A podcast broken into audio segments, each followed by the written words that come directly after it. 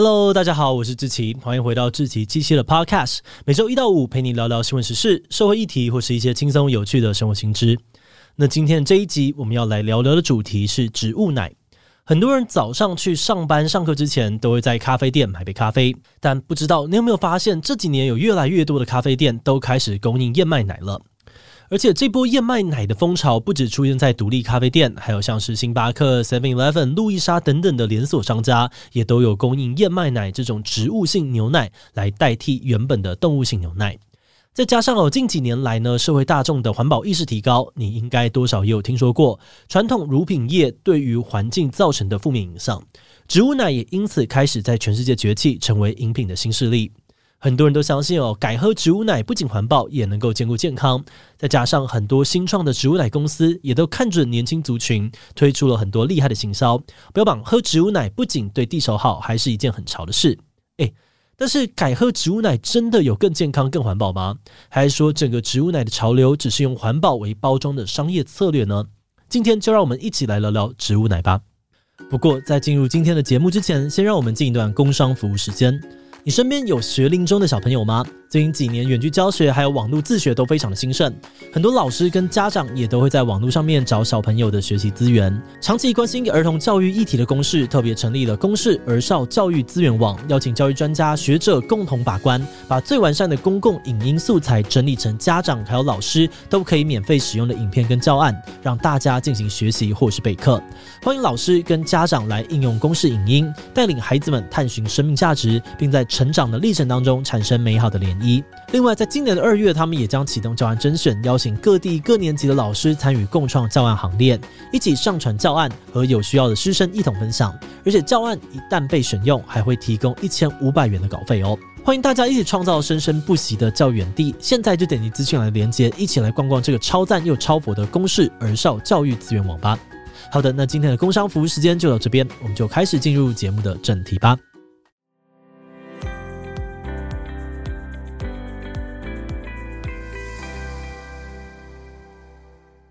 植物奶顾名思义，就是以植物性原料做成的牛奶代替品。虽然这个名词是最近几年才开始红哦，但其实作为台湾人，你从小到大都很熟悉的豆浆、米浆、杏仁茶等等的饮品，都可以被归类在植物奶的范畴。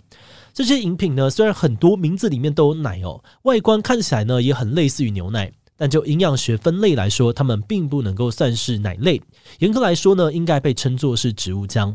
所以呢，欧盟现在已经禁止使用 milk 或 yogurt 这类的字眼来标志非动物性乳源的饮料跟食品，以免混淆消费者。但话说回来，市面上面常见的植物奶真的有非常的多种，像是全谷杂粮类的燕麦奶、米浆，坚果种子为基底的这个杏仁奶、腰果奶啊、大麻籽奶、豆子做的豆奶、豌豆奶，还有椰子做的椰奶等等。那这些植物奶除了可以直接喝，拿来泡麦片，或是加到咖啡、茶里，也可以用来做料理，运用的范围很广泛。再加上植物奶一般口味没有太特殊或强烈的味道，有些甚至还可以达到跟牛奶一样的浓郁香醇，所以在市场上面非常的受到消费者的喜爱，大家接受度也都很高。以台湾来说，大家现在去个便利商店就可以买到各种品牌的豆浆跟米浆，植物奶可以说是唾手可得。不过，如果是十年前的欧美超市，植物奶的选择其实就仅限于几个品牌的豆奶，还不是非常普遍的东西。所以，你好像也可以说，虽然植物奶的风潮是从国外流行到台湾，但就实际面上呢，台湾饮用植物奶的时间应该比欧美人要早非常的多。诶，不过就这几年开始，国外各式各样的植物奶选项真的是大幅增加，口感啊、包装、味道也都比以前更上一级。之前就有专家分析，在疫情的影响之下，大家的饮食会越来越趋向健康、对环境友善的选项，因此植物奶的爆红也算是意料之中。估计到了二零二六年，植物奶的市场规模可以达到两百一十亿美元。那除了环保跟健康之外呢，植物奶的出现对于乳糖不耐症的患者来说，完全就是一大福音。在之前牛奶独霸市场的时候，如果你有乳糖不耐症，那在饮品的选择上面真的会少掉非常多。不过自从植物奶的选择变多了之后呢，这位空缺也就被填补起来了。那当然，植物奶之所以会卖那么好，还有另外一个最根本的原因哦，就是植物奶真的蛮好喝的。毕竟它是一种饮料嘛，好喝还是最关键的。一个东西如果不好吃、不好喝，那不管再怎么健康环保，恐怕都还是很难让消费者买单。但植物奶厉害的地方就在于，有些植物奶不但口感跟牛奶一样浓郁，甚至喝起来还有自然的甜味，完全打破了大家以前对于健康食品都很难吃的刻板印象。很多人就表示哦，喝过之后就回不去了，很愿意不断的回购。尤其是味道跟牛奶最相似、很适合加进咖啡里面的燕麦奶，不仅受到了消费者的欢迎，更是得到了专业咖啡师的认可。很快呢，就成为了市场上面销售名列前茅的植物奶。二零一八年，瑞典知名的燕麦奶品牌 Oatly 还曾经一度在纽约卖到大缺货，引起纽约客的一阵恐慌。不过虽然植物奶看起来前途光明，兼具环保、健康、潮流等等的正面形象，但俗话说得好，人红是非多。植物奶界的明星品牌 Oatly 呢，也曾经在二零二零年爆出争议，引来了一波拒买风潮。Oatly 是一九九五年在瑞典创立的燕麦奶品牌，当时的瑞典科学家使用特殊的技术，让燕麦异化，并加入植物性的油脂，让产品的口感滑顺浓郁，不额外加糖就有淡淡的甜味。那刚开始，它只有在一些独立小店贩售，但是现在哦，就连世界知名的星巴克、蓝瓶咖啡等等的品牌都指定要跟它合作。那说到奥特利这个品牌呢，它一直以来都致力于推动环保跟永续议题，给大家的印象呢，也都是很有理念、很有社会责任的品牌。不过，在二零二零年，Oatly 却出现了一个有点形象破灭的新闻。当时奥特利呢被发现接受两亿美元的巨额投资，卖出了十 percent 的股权给黑石集团在内的投资者。那接受投资当然没有问题哦，但是很讽刺的是，这个黑石集团在经营的就是不怎么环保的石油产业，旗下的公司还爆出破坏亚马逊热带雨林的丑闻。所以，Oatly 接受黑石集团投资，对很多消费者来说，就等于是打脸自己长久以来经营的形象。不少人觉得自己被背叛了，还气到发起抵制拒买 Oatly。后来面对强大的拒买声浪，Oatly 出面解释说，他们之所以会接受这个投资，是希望可以抛砖引玉，让传统的石油公司也能够投资环保产业。他们也承诺说自己绝对不会破坏森林，会在环保运动上面持续努力。但对于这样子的回应，消费者的反应还是蛮两极的。反对派的民众就质疑说，Oatly 接受黑石集团投资之后，基本上这样的产品已经不是一百 percent 永续，也跟他们长期以来的环保形象完全就是矛盾的。但是也有支持者表示，这是让主流大企业愿意往永续产业发展机会。以长远来看呢，是一个正确的选择，没有必要这么的强硬左交。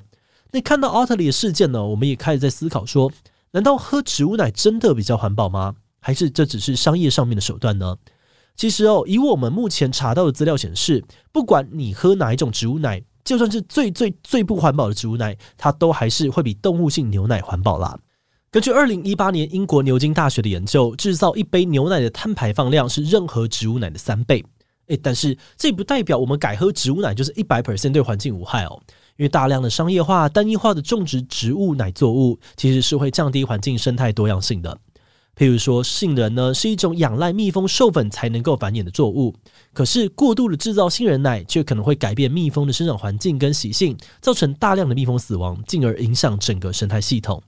而除了杏仁奶之外，另外一个很受到欧美地区欢迎的椰奶也被质疑会破坏环境。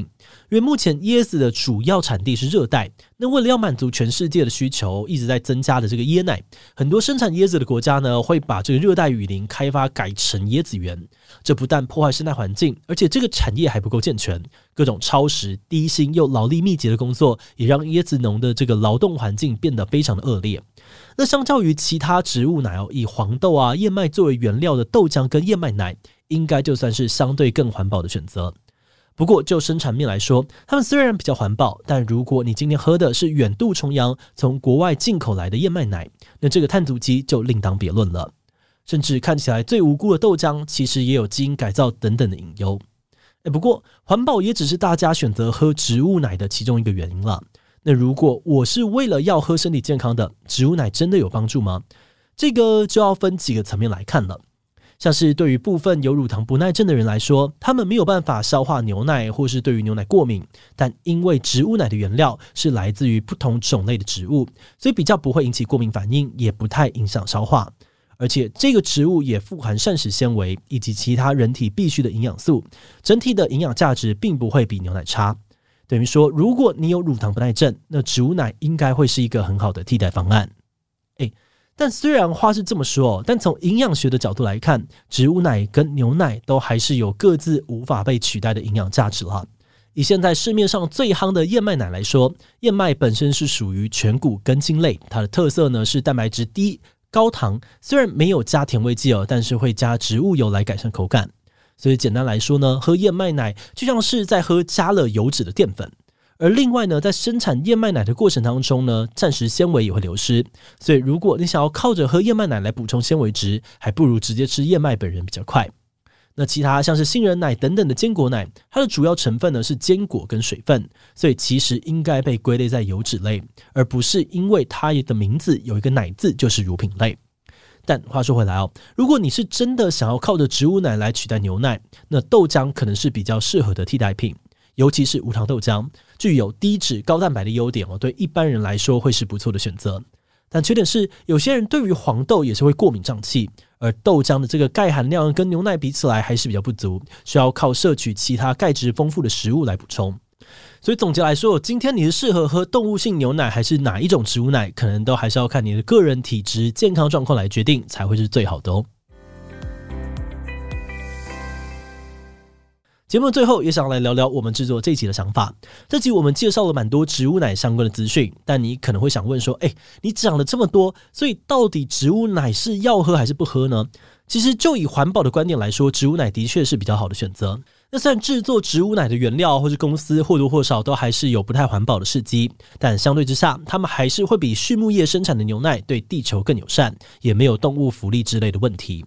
那么觉得植物奶的市场开始扩大之后，消费者也会开始反思自己选择的品牌跟产品是不是真的对环境有所帮助？这真的是一件很好的事。毕竟有监督就有进步的机会。